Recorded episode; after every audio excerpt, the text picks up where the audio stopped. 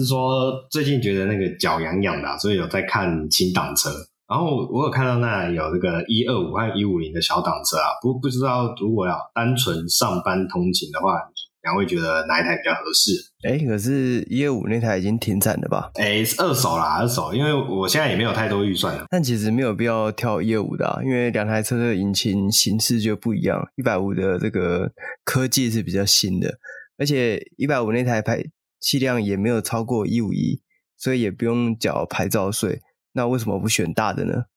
哎哎，等一下，所以一五零是白牌吧？哎，我记得一五零是白牌吧？对啊，是白牌，二五一以上才是黄牌，所以白牌机车其实也要缴牌照税哦。我一直以为是黄牌或红牌才要啊。使用牌照税跟什么颜色的牌其实没有关系，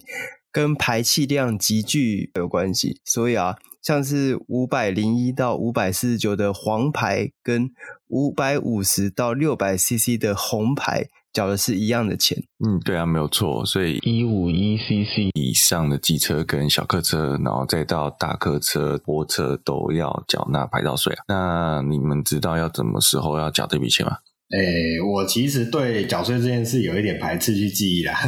所以反正就是单子来我就缴啊，有点放弃抵抗的感觉。而且要记得啊，那个时间真的要记得，不然不小心就会漏掉了。那缴税期限其实是从今年是四月一号到五月二号。那如果要小心没有在期限内缴的话，就会有滞纳金哦。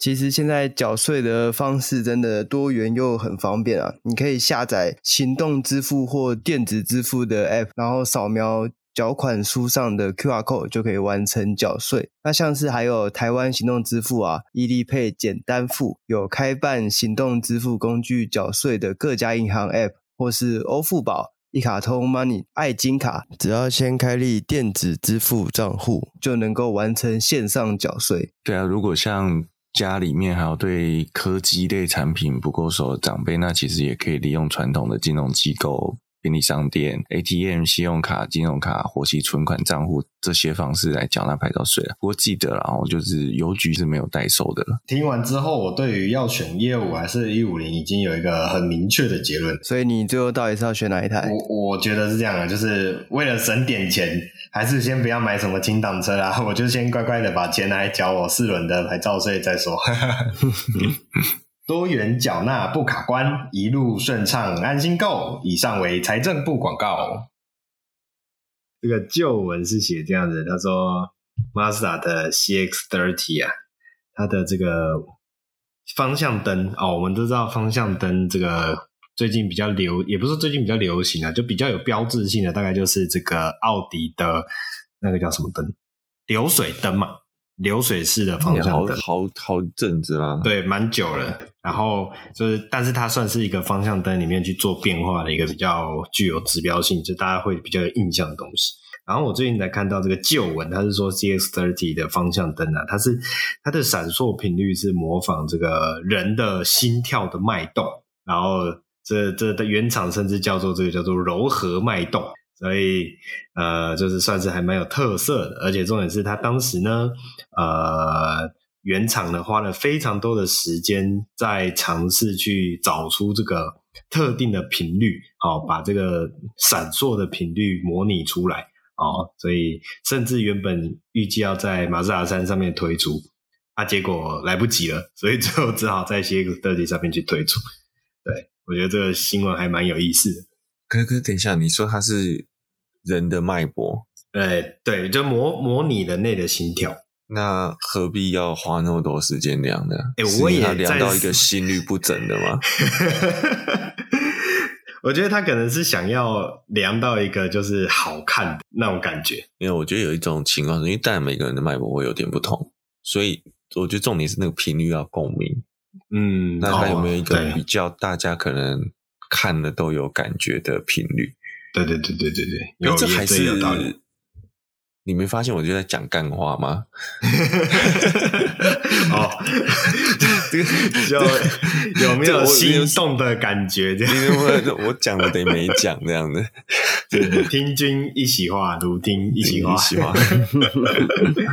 啊，我那我我为什么还想要把这个旧闻拉出来闲聊？其实是就是我觉得有一些车厂的设计啊，有一些小巧思、小思维，但这些小巧思、小思维其实不容易被一般的消费者所关注，甚至是发现。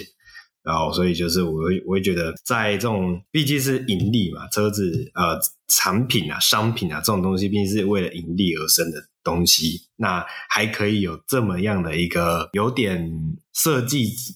设计的思维，或是真正的为了这一个产品的这种思维在里面，我觉得是还蛮值得跟大家做个提示的。就是希望，希望可以有更多人知道哦，有这么样的一个小故事在。可是，如果它的设计是需要被提示，大家才会发现的话，那是不是这个设计就是……嗯，你这样讲，我也不能说错，你知道吗？但我觉得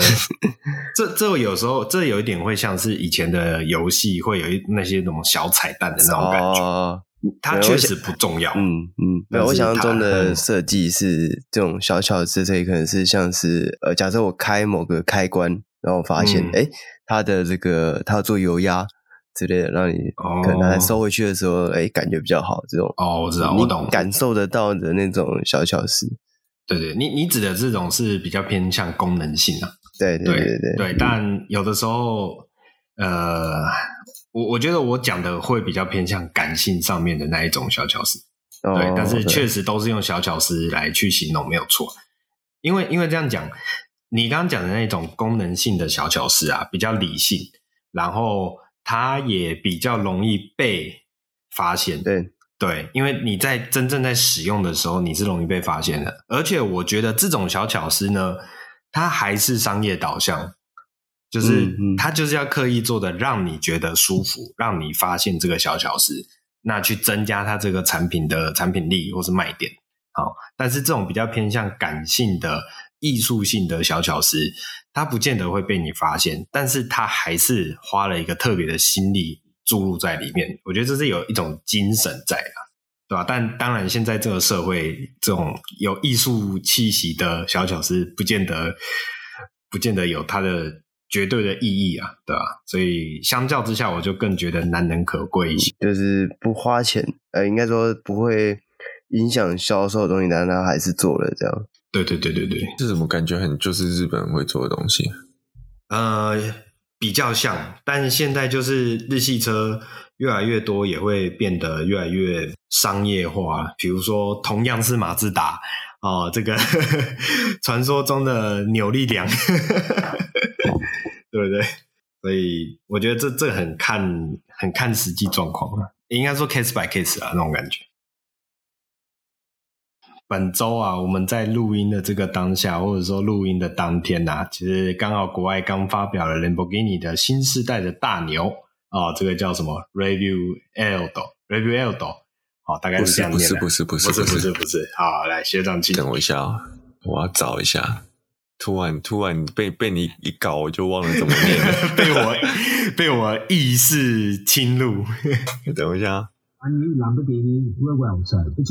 呃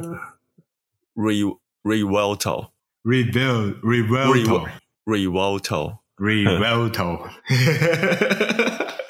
好了啊，那重点是，欸、不过这个这个是问题啊，这个是你要用意大利文发音还是用英文发音？哎、欸，对对对，我正想讲这件事情。我查这个字，它都是西班牙文诶，为什么？呃，好，你考倒我了。这明明就是这个意大利车，然后用一个西班牙文。你这不会啊？你德国车用什么米大雷？哦，有道理耶！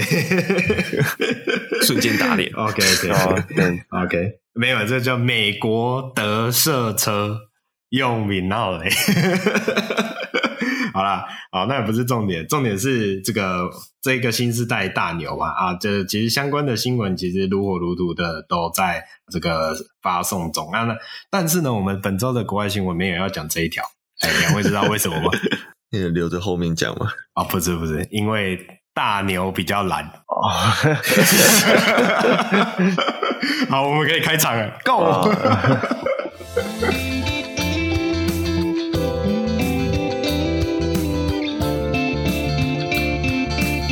大家好，我是蜜龟，我是卷毛，我是学长。好，那本周的国外新闻的时候啊，其实已经有先跟大家提示一下啊，我们这礼拜的的大题，周末的大题，我来跟大家聊一下来自于福特的一些消息啊。OK，那其实这个特别拉出来讲，是因为这不仅仅是福特一个人的事。啊、甚至是这个福家两兄弟啊、整家的事。呵呵福家两兄弟就是这个福特以及我们所熟知的福斯啊。那其实福特跟福斯的合作啊，已经有很长一段时间了。那我们之前比较熟知的，像是比如说第二代的啊 f o s w a g e n 的那一款 Pickup Amarok，以及这个最近啊、哦，我们本周的国外新闻才有聊到。那福特的在台湾叫做李玩家啊，其实叫做 Touring 呃 Tourneo Connect 这一款 MPV 车款啊，它也是跟我们讲说这个啊福斯的 Caddy 啊，算是一个同平台的兄弟车哦，这么一个呃一起联手打出打造出来的产品哦，所以就可以看到其实呃福斯与福特之间的合作关系啊是非常的深远啊。好，那。我其实不太知道为什么这两个品牌会可以这样牵在一起哦。那尤其是他们的合作也完全也不怕抢对方的市场啊！哈、哦，就是不管你说 Amarok 跟呃 Raptor 也好，或者是这个 Tourneo Connect 跟 Caddy 也好，其实就是呃产品性质几乎说是一样啊，不能说是重叠了，嗯、根本就是一样。好，那单纯就是真的靠，真的是靠两台呃两个品牌自己的能量去支撑出呃他们自己的市场。看起来就是他们觉得呃这两间公司其实呃我我觉得可能他们自己认为 TA 是不同的吧。好，那讲到这个合作啊，福斯跟福特的合作啊，哦很久之前就有一个传闻，就是福特将要用福斯的 MEB 啊电动车平台。来打造他们的电动车产品。那 M E M E B 平台其实这个一个模组架构，我们也算熟悉的啦。哦，不管是像 I D 三呐，然后 I D 四啊，哦，是中国市场也有 I D I D 五还 I D 六，我有点忘记了。然后包含前阵子才聊到的哦，这一款小型的概念车 I D two。哦，ID Two O 哦，它因为它还是一个 Concept Car，所以它的名字比较特别一点。好，好，所以这个 MEB 平台其实对我们来讲相对是熟悉啦。哦，虽然台湾的听众朋友还没有机会真的乘坐到，或者是真的拥有到这款来自于 MEB 平台所打造的各种车款，但是它的呃相对应的产品在世界的其他国家其实都已经算是很久了，然后也不不陌生了。我只能这样讲。好。那呃，福特哦，使用了 NEB 所打造的第一款哦，我们讲说电动休旅车的产品哦，正式的在上周，也就是呃录音时间的上周啦。大家听到这个新闻的时候，可能啊、严格说起来会有点接近两周的时间的。好，简单来讲，就是这一款 Explore EV 算是正式的亮相。好，那这么样的一个产品呢？呃，首先我觉得蛮特别的点是，它保留了 Explore 这个名称。好，Explore，大家如果对福特的休旅车款产品有认知的话，就可以知道这个名字啊，其实是这个算是福特旗下的，我们讲说指标性的中大型休旅车吧。好，对，那。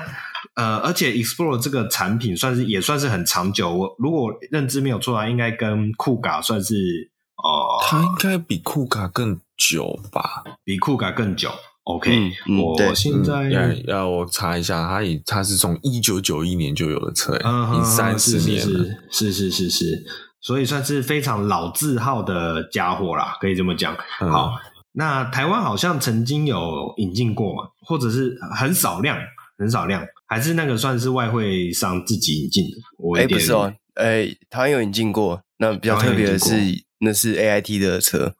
哦，是 A I T 的车哦，这么特别。OK OK。那其实其实 A I T 的车到使用年限过了之后，它是会拿来卖的。哦，它是是是，它不是什么很特殊的管道，它就在露天上面拍卖的。哦，对，所以可以直接，你可以追踪这个 AIT 的这个露天的账号是吗？官方外汇车，官方对对对，官方外汇车，可以可以可以。哎，可是这个维修怎么做啊？自己想办法。对你这个一定不是回原厂，但我觉得这也不是太大问题啊，因为台湾的玫瑰车也不少，会玩的也不少啦。对，会玩的也不少，就是有也有一些美国车嘛，对啊，你去那些玩美国车的车厂，我相信要交这些这个美国车的料，不是什么太大的问题。嗯，就是稀有归稀有，但不能叫冷门啊，我觉得大概可以这样去描述。对，对，对，对，对，嗯，好，那再来一个点是，呃，其实我记得在不知道。一年前还两年前，其实福特原厂曾经有真正的在，好像在什么媒体媒体春招待会或者什么春酒的会展上面有展出 Explorer。OK，也就是说，其实福特六合原本是有打算要把这一款车引进台湾市场，引进回台湾市场。哦、车展、啊、车展车展吗？对吧？我记得是一九还是一八年的这个台北车展，它有展。哦有可能那时候是警车形式的，呵呵呵对，印象蛮深刻的，很帅。对，所以总而言之，就是当时一直有传闻啊，就是很有可能，因为因为其实以当时的状况来说，福特也没有所谓的七人座产品。好啊，我们讲说酷卡，酷卡的车格其实没办法去容纳七人座的格局。好，所以福特如果要用七人座产品的七人座 SUV 来打台湾市场的话，那其实就应该会是 Explorer。好，但是呢，在当时的展出之后，其实过了好久啊，一直都没有下文呐、啊，所以也令这个福特的车迷哦，我们讲说福特这个挂着美国的 mark，然后就是中大型修理车就，就就大家会对这种呃美式修理比较硬派的美式修理会有一种憧憬啊，所以所以福特的 Explorer 算是最接近的车款了。好，但是也就是刚刚有提到，就是后来一直没有迟迟没有下文，所以呃有点可惜。那呃据说当时是因为这个。卡费机制啦，所以如果引进这一款车啊，毕竟这种美式大型休旅车，它油耗是非常可怕的。所以引进这一款车之后，那个卡费积分会呃让福特六和整体的 成绩对会爆掉，所以会导致可能就没办法继续卖车了。OK，这种状况发生，所以这也是原厂后来没有引进的啊、呃、可能的原因。好。那哦，我们来拉回来今天的这一款 Explore EV 啊，所以我们刚刚讲到它使用的这一个呃具有标志性的 Explorer 这样的一个名称来贩售，呃或者来推出它的下一个世代，或者讲说它的第一款呃 MPV 平台打造的呃纯电车，这我觉得算是一个承先启后那种延续性。的精神的描述啊，非常的明显啊。相较于福斯哦，福斯直接用一个全新的产品线，用 ID 系列来为它的呃新时代的电动车车款来做命名，你就可以发现，其实福特在这一个策略上是相较于福斯是一个比较具有差异性的做法，即便他们是用同一个平台的产品哦所打造出来的。好，那讲到这边，我们来先简单看一下外观好了啦。哦，它的外观其实看起来哦，就是一个非常标准的这种中型、中大型休旅车，但应该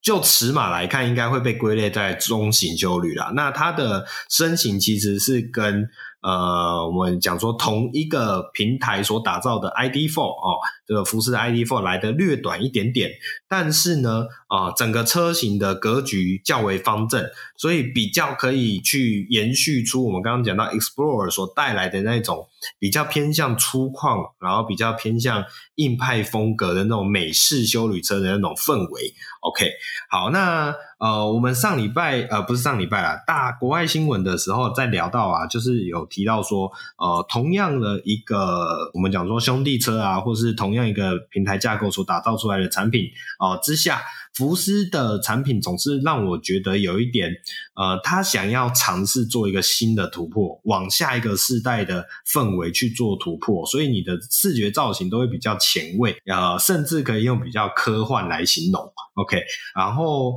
呃，推出来的造型啊，也会见仁见智，就是你会觉得，呃，他他有点想要走特斯拉那种新颖的风格，好、哦，但是。就可能会让某些人比较不习惯啊，我指的就是我指的某些人就是我自己。好，那相较于这个 ID 系列啊，福特所推出的这一款 Explorer EV，它的造型风格啊，就会有一种在近未来的风格下哦，很大幅度的保留原本燃油车给我们的一些印象哦，所以它在外形上其实会。呃，让我们对于燃油世代有更多的连接感哦。我觉得这是这个福特在它打造的一些新世代产品上哦，会有比较多的这么样的一个能量注入。OK，好，所以看回来它的方正的外形啊，这。这个轮廓，整台车轮廓，觉得是一个第一眼看到这台车一个很呃明显的标志。好，再来是它的车头车头的造型设计。车头的造型设计呢，它一样是采用现在电动车常见的所谓的这种封闭式呃封闭式的车头设计啊，封闭式水箱罩的设计哦。不过呢，呃。它的封闭式水箱设计设计，我觉得它延续了蛮多我们刚刚讲说燃油车的那一种视觉感，所以它单纯只是把它的一般我们讲说水箱罩的中网部分做了封闭式，而不会刻意去呃刻意去想要做像是整个脸都融合在一起的那一种感觉。好，我觉得这就是这个福斯的 ID 系列会比较想要做的。哦，方法好，OK。那再来就是它使用的两个这种倒钩型的呃灯条去做我们现在很常讲的车头的呃眼部的视觉，哦，但是它不会去把整条灯都拉起来，哦，这也算是一个比较我自己觉得比较干净简洁的设计方式。然后它在中间的这个呃两个灯条串联起来的黑色饰板上呢，就刻印上了。我们讲说贴上了它的这个 Explorer 这样的一个产品的名称哦，也算是很直接的标示出这一款产品的一个精神定位。好，那呃，另外一个比较特别的是，这个福特的大标志就直接贴在这个我们刚刚讲说封闭式水箱罩的正中间。那福特的车标啊，一直有人在评论啊，就是有些人就觉得真的很丑。对，嗯，对吧？所以这样子放在这个这么显眼的地方，呃，我觉得见仁见智啊。毕竟我们来看福斯的 ID 系列，它其实也是把啊、呃、福斯的原标放在一个非常显眼的位置。只是呢，福特的这个原标，就是有些人就是觉得不够快，好，但是我觉得这也比较。接近福特原本燃油车常常会见到的这种意象，就是一个很大的福特的 mark 哦，就这样挂在那边。嗯，应该说大家这几年都在换标啊，都在强调要这个平那种平面化嘛，平平面化，对啊，数位化啊，然后简洁这样子的风格。嗯，反倒福特的标是很久没换了，这倒是真的。嗯，我觉得可能是他们对于他们的品牌有自己的自信吧。嗯，OK，好。然后好，前前脸的部分大概是这样。然后我觉得它的下护板有一个非常特别的，呃，非常特别的设计，就是它的下护板使用这种银色的涂装，而不是我们常见的我们讲说呃黑色啊，或者是那种什么防刮材质啊。哦，我我在想，这个银色的涂装应该是延续至一些那种比较 outdoor 车型的，真的那种。呃，金属下护板的那种视觉延伸，但是他把这个视觉延伸往上拉到了下保杆的位置，嗯，这是比较少见的。我自己看到以后觉得还蛮耳目一新哦，因为一般它大概就是一个扁扁的一条线哦，去营造出我有一个金属下护板，但是它不会刻意把这么样的一个特征往上拉到保险杆的位置。好，所以我觉得看到这个视觉感还蛮有嗯新颖性的。再来是车尾的部分，其实它的车尾就是吸柱的这个部分的设计啊，跟燃油车款的 Explorer 我觉得有很大的延续性哦。你如果去看燃油车款的 Explorer 啊，就可以发现它的这个吸柱的设造型设计，就是会有这种呃往前哦、前掠式的倾斜哦，这样的一个有点像是小翅膀吧哦、呃，或者是这个特别的。呃，特别的这个车身色的区隔所打造出来的分别感，所以你会觉得它的呃后后面的后门的两侧会有这种类似车侧玻璃，但是它是连接着你的后车呃后玻璃的后窗视野去打造出来的视觉风格。哦，那在 Explore 的 EV 版本上也是延续了这么样一个架构设计。好，那车尾的部分呢，它一样是使用呃钩状的尾灯，然后以及中间连接起来的黑色饰板所打造的这么样一个线条，就不会是现在很常见的那种，我觉得已经用到有点腐烂的贯穿式尾灯。好，嗯嗯，包含刚刚前面贯穿式头灯，好，现在的贯穿式尾灯，就是它没有选用这种比较腐烂的设计，我觉得整体的视觉风格就简洁很多，我自己还蛮喜欢这种感觉的。好。然后车尾的造型，它也没有去做很多很大胆的挑战跟突破，它用了一种呃虽然简洁，但是还是让你有一种近未来的科幻风格去打造出来这种干净，但是不会过于突兀的呃造型感觉。我觉得这整体来讲，啊，我我还蛮喜欢的，就是相较于同一个平台的 ID4 来说的话，哦，这么样的视觉氛围真的还蛮不错。好，但是呢，呃，讲到它的铝框设计啊，它的铝框设计就就，我觉得这个铝框的这种视觉很熟悉啊，我现在一时想不起来，但我觉得在 ID 的不管哪一个产品上面有看到过，就这么样的一个类似花瓣状的铝圈造型设计。好，嗯，那哦，我觉得它是好看的，只是它相较于刚刚讲到的地方就没有这么。呃，显眼的突出吧，我觉得大概就是还是一样延续了刚刚想到它比较算是简洁的风格啦，大概是这种感觉。OK，好，那哦，OK，整体的造型大概就是这样子，外观的造型大概就是如我们刚刚描述的。OK，那这么一样款车款的这个设定呢？哦，它的车长甚至不到四米五，所以其实算是一个中型标准的中型休旅啊。OK，那这样的五人座的设定来讲，也算是目前我觉得休旅车的主流集聚，大概是这样的一个设置。好，嗯、那虽然如此呢，它的容纳空间，比如说后备箱的空间啊，仍然是有四百七十公升的这么样一个收纳的容量。然后座椅一样可以折叠，折叠之后呢，还可以进一步提升到一千四百公升。所以这款车再配上它的这种比较方正的外观的话，其实在承载啊、呃、容纳物品上，其实也还是具有一定程度的优势。好，嗯，然后内装的部分，内装的部分我来看一下，它跟我讲 ID Four 好了，就是同款车。它的内装有没有什么关联性？哎，我想补充一下，就刚刚有讲到它的车长是四米五嘛？嗯、对。哎，我记得在前几个礼拜的时候，我们好像有聊到说，福特执行长说未来不会有大型修理车，是福特吗？哦，对对对对对对对，好几个好几周之前有聊到这个议题，没错。对，我觉得这完全验证了，就是我那时候所讲的，嗯、是是，是，就是因为过去油车的 Export 是。五米的车长，中大型的，对，那变成电动车，就它居然少了五十公分的这个车长，但它同样可以做到几乎一样的测试空间吧？嗯嗯嗯嗯嗯，对，是我觉得这可能就是未来电动车的一个一个方向了。对，有有，你这样讲蛮有道理，就是，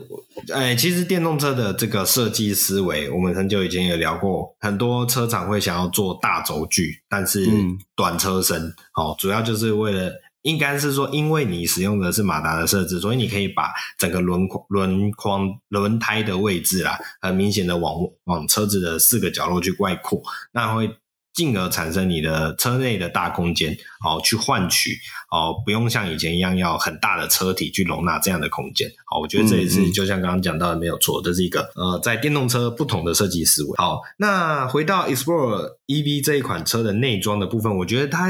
令我蛮耳目一新的点是说，呃，它跟它的它很有科技感。这个科技感是不是那种我们现在很常见到很多好，我们讲说一些中国车厂推出的电动车，它会有那种腐烂的科技感的。它反倒不会，它看起来是一样，是一种非常简洁简约的这种一种近未来的设计。其实就跟它的外观的设计造型有异曲同工之妙。好，那另外我在看的是它的车子的内装的设计风格啊，其实跟 ID.4 有很明显的差异。好，所以相较之下，我觉得它跟同厂的福特的呃 Mustang Mark 一来说，有更明显的协同关联性的那种视觉感。好，那因为内装的设计本来就也算是一个车厂的一些，呃，我讲说一个精神指标啦。哦，但是相同平台打造出来的产品，通常在外观上可以比较容易的去做改变，但是内装上呢，哦，有时候就会有比较多的关联性。但是福特并没有因此偷懒而使用来自于福福斯的内装设计，好，它反而是使用了比较接近它自己 Mustang Mark 一的那一种直立式的中控台，然后在中央的仪表区啊，然后呃，这种很大的很大的直立式的平面，OK，哦，所以当时在 Mark 一推出的时候，有些人就在嘲笑说，看起来就很像一个大墓碑插在那边，OK，嗯，那这么样的一个造型设计，其实台湾的。啊，听众朋友应该也不陌生啦，因为我们的 URX 也是有类似的设计风格。对，好，但是这一次的 Explorer EV，它就我觉得它很合适的把这么样一个原本的直立大荧幕啊，呃，整合到你的中控台的这个车车身线条。那你让整个车身线条用比较粗壮的方式去包覆了这个大荧幕的时候，它的这个大荧幕的呃突突兀感就不会这么明显啊，我觉得这算是在操作上面一个蛮好的一个呃设计方向。然后再来是这个中控台的正上方有一个横很长的横的导光条，我们讲说这有点像是车室内气氛灯的这么样的一个设计。好，但是这一个设计呢，我觉得还蛮有意思的，因为我是。看到的第一眼，我会想到以前的，像比如说呃阿斯拉，或是那个、哦、呃、嗯、霹雳车，闪电游侠的霹雳车啊，一种对车内驾驶对话的那一个导光条的那种感觉。嗯、对我自己觉得还蛮，它有呼吸光的话，哦，对对对对对，那整台车的那种呃生命感又会更为显著。嗯、这也是一个我觉得在整体内装设计上一个蛮突出的地方。哦，所以这一次的这个 Explorer EV，不管是内装还是外观上，我真的都觉得有很棒的视觉感受哦。甚至呃，因为我记得没错的话，酷咖的内装啊，哦，其实是有一点呃被小嫌弃的哦。不管是上一代的酷咖还是这一代的酷咖，其实它的内装的整个呃时代感有一点略略略为明显呐、啊。就是没有这么新潮的感觉，好，但是呢，相较于之下，你的这一款 Explore EV 啊、呃，它的内装就有很长足的提升，哦，相较于现行的燃油车的车款，那我觉得算是一个诶，蛮令我想超越我想象的感觉，就是以前会觉得福特车款可能会。呃，有点老气哦。即便你外观不算难看，嗯，但是你的整体氛围还是会有点老气的这种感觉。但是这一代的呃，这个 Explorer EV 的整体设计真的是让我还蛮有感触的。OK，嗯，好，感受啦，讲感触有点怪怪。好好，那刚刚有提到这个内装的部分，刚刚那个大荧幕啊，它就是会使用这个十五寸的设定哦，然后使用 Ford 的 Sync Move。ThinkMove 这么一个多媒体的中控荧幕系统，那也会支援 Android Auto 以及 Apple CarPlay 啊。这些的算是，其实这种这些功能现在都算是蛮基本的。然后，呃，驾驶辅助系统上面当然也不会也不会缺席啦，所以有搭载了整台车搭载了十二个超音波雷达以及五个相机镜头来满足啊、呃、这样的一个，比如说呃车子的驾驶辅助。所以在服欧洲啊，欧洲也会提供自动变换车道的这样子的功能。OK，好，那整款车呢，它的一些一些细部规格，其实目前还没有更明确的发表啦，大概就是会呃之后啊，会再进一步的消息会再慢慢的释出。那这一款车目计预计目前预计会在二零二四年初在欧洲市场好开始交车。那入门车型售价会低于呃四点五万欧元，也就是折合台币约四百七十八啊四百。啊，不好意思，一百四十七点八万，也就是说，其实是在一百五十万的价格之内。当然了，我们必须要再提醒一下，这是在欧洲市场的价格哦。那呃，除此之外，福特也计划在二零二四年之后，陆续的在欧洲市场推出九款电动车啊、哦。第二款一样会是以 MEB 平台打造，好、然后呢，呃，之后也会有。这个 EV 版的 Puma 这么样的一个消息，好，那分别会在德国的科隆以及罗马尼亚生产。那到目前为止，这个龟龟觉得这整台福特啊的美系车、美系休旅车的这种电动化的版本，你有没有什么进一步的想法或看法？我看了这台车的外形内装啊，确实它。嗯你一眼就可以联想到它跟现行款的 Sport 的这个关联性。对对对，因为很多的新的电动车，我想这也是它延续这个车名的意义啊。对，就是它不像，它真的不像其他车厂想要哎摆脱过去，然后走向一个新的未来这样。嗯、没有，他们就是用了一个呃雷同的外形，然后让你真的对它过去的车有所连接这样。对对对，那我个人认为这样是好的，因为你。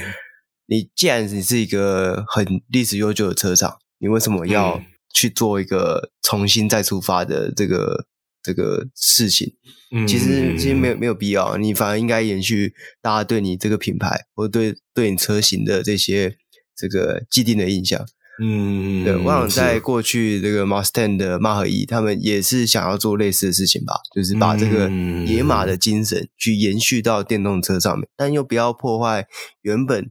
诶，纯正双座跑车的这种诶，这个经典，嗯，然后就做一个延伸，做一个跨界的修理车，让精神得以延延伸，但又不破、嗯、不破坏大家心目中那个对于诶。野马这个名号的这个印象，嗯，没错。我这样听起来，其实就像你说的，福特一直在这个新产品上面，它是以延续延续的精神去打造他们的产品。所以，就像你说，它会保留一些比较经典以及比较标志性的元素在这个新产品上，但是它又在其他地方不会去畏惧做突破以及新科技、新技术，呃，甚至新思维的导入。哦，这确实是一个。蛮特别的啊！我以前一直以为福特的车厂啊是比较这一间车厂是比较老古板一点啊，呃，可能跟一些我们的既定印象啊，或者跟我们的刻板印象有一些关系吧。我觉得大概是这样猜测。OK，好。那所以整体来说，这一款产品啊，我还蛮喜、蛮有感觉的。如果未来啊，哦，我记得之前我们有聊过类似的话题，比如说 Caddy 跟呃 Turismo Connect 这两款车哦，旅玩家这两款车，我在选择上我会选择谁啊、哦？那就像我刚刚一开始提到的、嗯、哦，我其实会比较选想要选择福特的旅玩家。那当时我也有提过了，但是因为比如说在造型上啊，我就会觉得它它不会刻意去想要做那种比较凸显式的呃前卫的造型设计，它会让我比较能够接受、嗯、哦哦，比较能够接受这么样的一个新造型，就是它的造型不是完全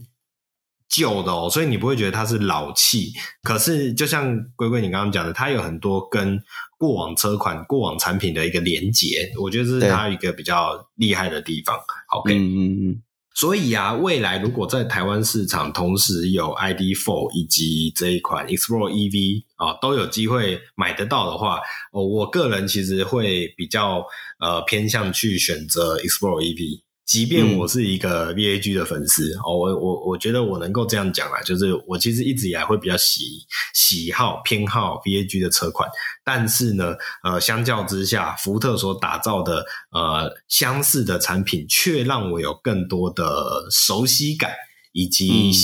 嗯、呃，可能对于这样的一个名字的憧憬跟信任感吧，我大概是这样觉得。对，那我我我我觉得蛮好笑的一个点是，当时啊，当时这个在正式发布之前，哦，这个原厂福特原厂其实有也发布了一个类似预告吧，就是现在都会有预告的预告，OK，所以在发布这个预告的时候啊，就是呃，他就会试出一些影片啊，去采访一些人啊，比如说这个影片里面他就采访了福特的员工哦，然后问他说：“你对这一款新的？”电动车有什么感想？然后呢，这个员工啊，来自于福特的员工，他就说：“呃，这将会是我的第一辆电动车。”然后我就想说，嗯、你的第一辆电动车是跟福斯合作打造的这一款福特的电动车嘛？那、嗯、那个 Mustang Mach E 应该在旁边讲，诶是在哈喽那种感觉。对 对对，对，所以觉得还蛮蛮有点蛮也不能说嘲讽啦，我觉得确实在相较于 Mustang Mach E 跟这一款 Explorer EV 两两个产品的定位上啊，Explorer EV 确实就是比较偏向所谓的实用性质，哦，嗯，就是可能相较之下 Mustang Mach E 它的这种呃个人精神比较突出，还有它的这种产品精神比较突出，但是它它会就像龟龟刚刚讲的，它它是比较连接在所谓的双座跑车这么样的一个。感受上面，对，所以在论实用性以及产品的泛用性来说，确实 Explorer EV 有它比较某种程度上比较强的地方，所以这也可能会让更多人可以去接受这么样的一个产品。好，嗯，没有，我觉得这个员工他背后的意思就是说，老板福特骂一的价钱，我的薪水是买不起的。哦，有道理，我负担不起。对对对对对，哎，对呀，所以。呃，Mustang Mach E 的价格定位价格也还是比较高，对不对？对对，因为目前、哦、目前入门的 Mark 一的价钱大概是在六万多欧元左右。嗯、对，那这台 Explorer EV 的预计售价是会在四万五千块欧元以下。对对对对对对对对，刚刚讲的是入门规嘛，但是即便是即便是再高一点的规格，我觉得也不会。太 touch 到 Mach E 的这个定位了，对，嗯，所以确实它是比较亲民的，然后实用性也比较广泛的，没有错。所以这样的选择似乎也不是那么意外了。OK，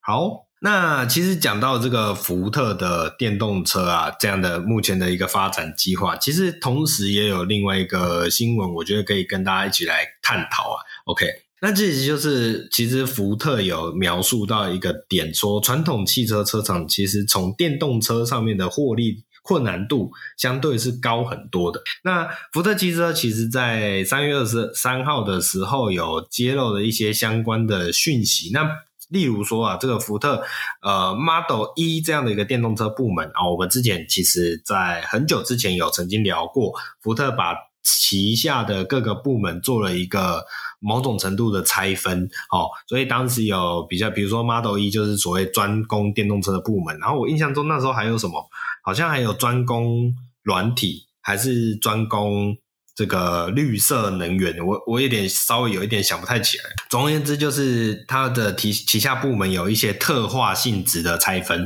好，那重点就是这个 Model E 的这么一个电动车部门，其实在二零二二年的时候啊，是亏损的哦。哦，这个亏损甚至是高达二十一亿美元，所以整个的营业利润其实是负百分之四十这么样的一个呃程度。OK，然后比起二零一五和二零一六啊，呃，特斯拉每年亏损约八点五亿美元哦，但呃，整体的营业利润率大概是负百分之十五哦，所以你相较之下，福特的这个呃电动车部门的亏损跟特斯拉去做比较，其实是非常多、非常大的差距呃，而且而且特斯拉的这个数值还有还要去扣除掉一些，比如说。呃，零排放监管的信用销售这么样的一个作为，所以你会发现，其实传统车厂要真的利用电动车的产品去达到获利的状态，呃，相相较来说，真的是有些困难的。OK，嗯，好，那二零二二年福特宣布重组啦，这个重组就是我们刚刚有提到，就是把旗下部门做一些拆分，所以他利用这个重组去拆分。之后，他就可以去检视呃各个部门的一些绩效状态哦，所以呃哦，这里有当时的拆分啊，分成福特 Blue、福特 Pro 以及福特 Model E 这几个部门。那 Model E 其实在当时来说啊，它就是把它当做一个呃。有点像是新创公司吧，就是大集团底下所扶持的新创公司公司这么样的一个态度在里面。好，那呃，我们大家也都知道了，新创公司从成立开始就是一直在烧钱。好，它。他就是一直烧，一直烧，烧到他的产品出来，而且获得市场肯定之后，哦，才有机会哦开始转亏为盈，哦，但是这个转亏为盈也是必须先补前面的洞了，OK，所以新创公司呃在呃发展上是比较困难的，这个状态其实一直以来都是呃很明显的，所以这也导致后来的一些你会发现，慢慢有一些呃大企业，它才有办法去做一些大的技术突破，也是这个缘故，因为大企业大公司它才有足够的资金、足够的金源可以去做这种。呃，开创式的研发的烧钱，真的就是烧钱哦。很多新设计啊，很多新技术的开发哦，真的就是你要呃，能不能成功，不是看你的 idea 好不好，是看你有没有足够的资金投进去，给他跟他玩，跟他耗，好耗到你的产品成熟哦。这是一个新创公司面临常常会面临到的一些问题点。OK。好，所以根据福特的这个呃，我们讲说，我、哦、这个计划啊、哦，可以看到，呃，二零二三年可能还是会亏损高达三十亿美元，就是讲我们刚刚讲的这个电动车的业务。那他甚至判断呢，整个电动车的业务其实要到二零二六年的年底才有机会开始稳定的盈利。好，呃。所以说，呃，二零二六年之前啊，我们现在是二零二三年，其实还有整整的三年的时间啊，福特的电动车的这样的一个所谓新创的公司，都还是得继续的在啊烧钱，好烧的呃如火如荼啊，非常的凶猛。OK，好，那也就是说，这个 Model E 这么样一间福特特化出来的电动车产品的公司啊，哦。短时间内还没办法真正的盈利，哈，获得资源，哦，都还是在呃仰赖这个大集团的呃支撑的背景啊。OK，那撑不撑得过就要看它的体质啊。好，那目前它会有提供一些，福特有公布了一些计划，那分别是在规模上面，呃，预计在二零二六年底会以每年两百万辆的速度来生产电动车。好，所以你要很努力的去。呃，很努力的去产出你的产品，然后去投放到市场，你才能有机会慢慢的去获得一些呃，目前已经烧出去的开发资源的获利哦。就是你虽然花了很多金钱投入下去开发，但是你的产品没有真正的面试面向市场的话，它就没办法去换钱。即便你换回来的钱对整体的资产来说还是负债的，但是你至少是要有收入、有金流进来的状况。好，嗯、另外一个是设计，对，就呃，它呃，福特未来也会还是会着重在所谓的节能设计上面。那节能设计最大的重点就是要减少电池的。呃，尺寸以及成本，好，这么样的一个事情听起来好像很简单，但它其实背后所带来的是非常多的工程上的技术，必须要有所突破。好，OK，那这样的技术突破之后，你的电池尺寸减少，哦，那就会让你的车子同样一个大小的车子可以塞进更多的电池，这也代表有更长的续航里程。OK，那另外一个是成本降低，也会让就是我们讲刚刚讲嘛，你为了要让同样一个大小的车子有更多的电池，然后以换取更多的电池容量之外，虽然空间有了，但是你一颗电池的成本很高的时候，你塞下去还是很心痛，所以你同时也是必须大量的去减减少这些电池的成本，来降低整体整台车的车价。OK。好，所以这也是得靠所谓的通用性和重复利用的性质，让整个的呃利润才有办法有机会提升。啊、接下来是电池的部分啊，刚刚你就讲到啊，降低电池成本，还有必须呃透过呃，比如说直接与电池厂商合资哦、去打造。所以其实之前就有一些消息是，比如说宁德时代啊，宁德时代是中国这个很有名的呃电池供应商。哦，有跟宁德时代有谈合作，要谈要在美国建立新的工厂，来达到所谓这些新世代电池啊、低成本电池的这个规模量哦，去打造出更便宜又更更好生产啊，量体更大的电池啊，那进一步去获得利润。那另外就是在一些透过一些其他的部分，比如说呃，销售软体啊。哦，销售服务啊，哦，或者是一些，比如说我们上呃，我们这礼拜的国外新闻有提到这个降低通膨法案，哦，一些来自于呃政府的补助啊，然后甚至是一些材料成本上面的削减啊，来达到一些额外的利润提升。哦，这些额外的利润提升就是一些呃，可能是从一些小事情哦，这里省一点，那边省一点来获得的一个呃微小的利润。来增加整个的获利，所以从这几个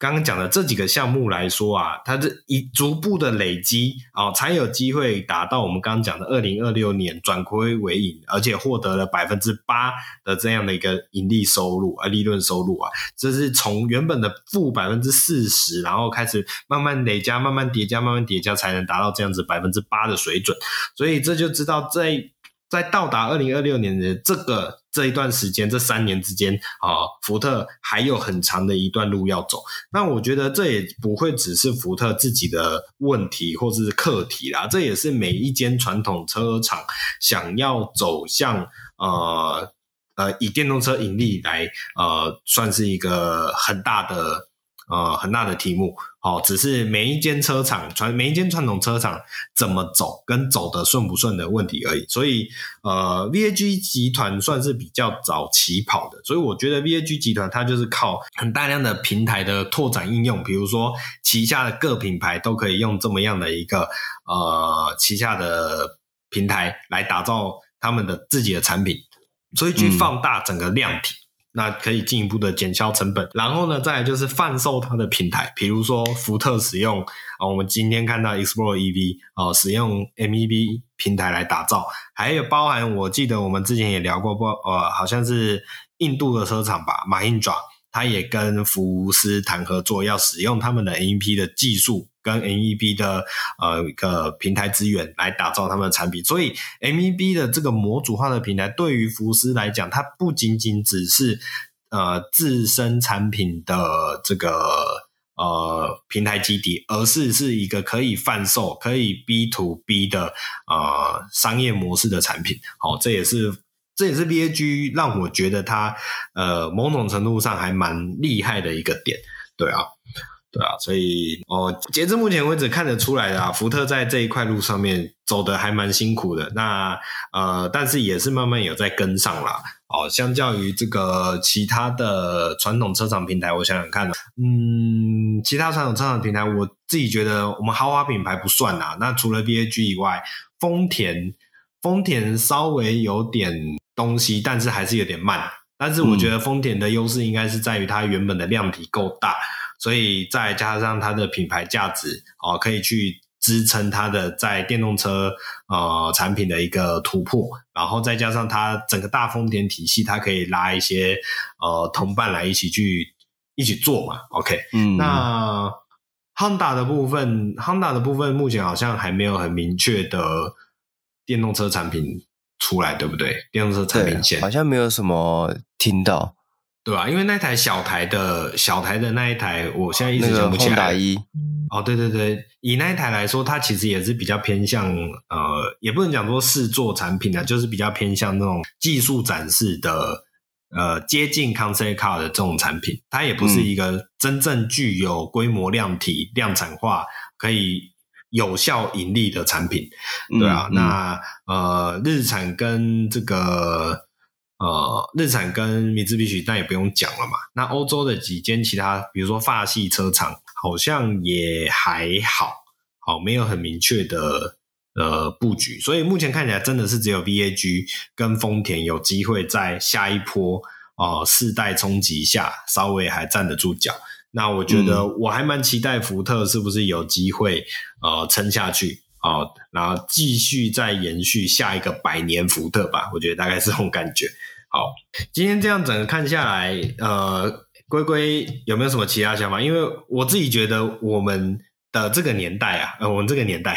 我们这个世代好像对美式修旅车，尤其是我们会看一些美国的影视作品嘛，我们对美式修旅车会有一种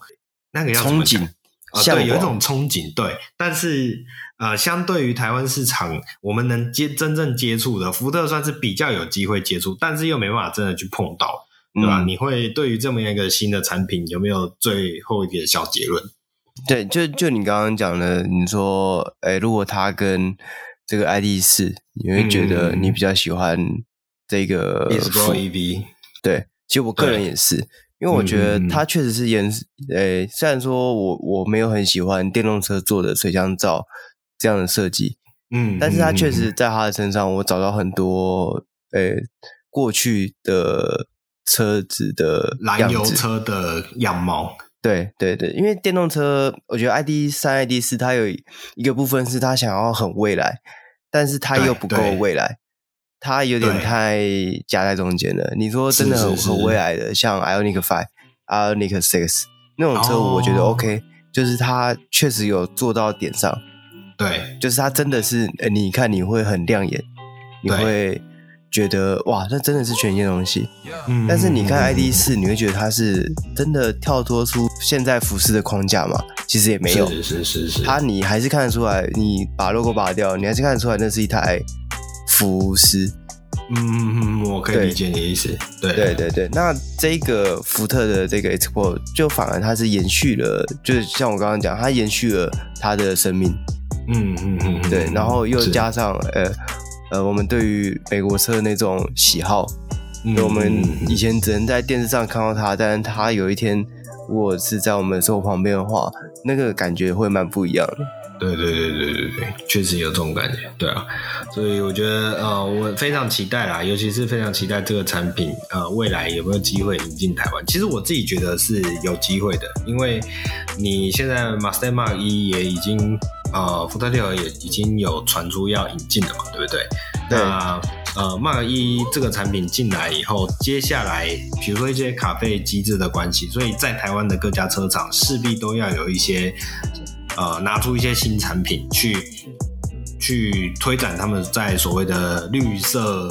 我们讲说绿色价值嘛，还是什么好环保价值上面要有一些贡献的时候，那以这个我们讲说 Explorer EV 这么的一个产品定位，其实又刚好可以切在呃原本 Kuga 的市场之上，我觉得这是一个蛮有机会在台湾看到的。呃，可能可能还是需要一些时日啊，但是我觉得它并不是一个不可能的、遥不可及的梦想，对啊，对啊，就期待福特六合啊、呃、可以尽快的引进啊，让我们来呃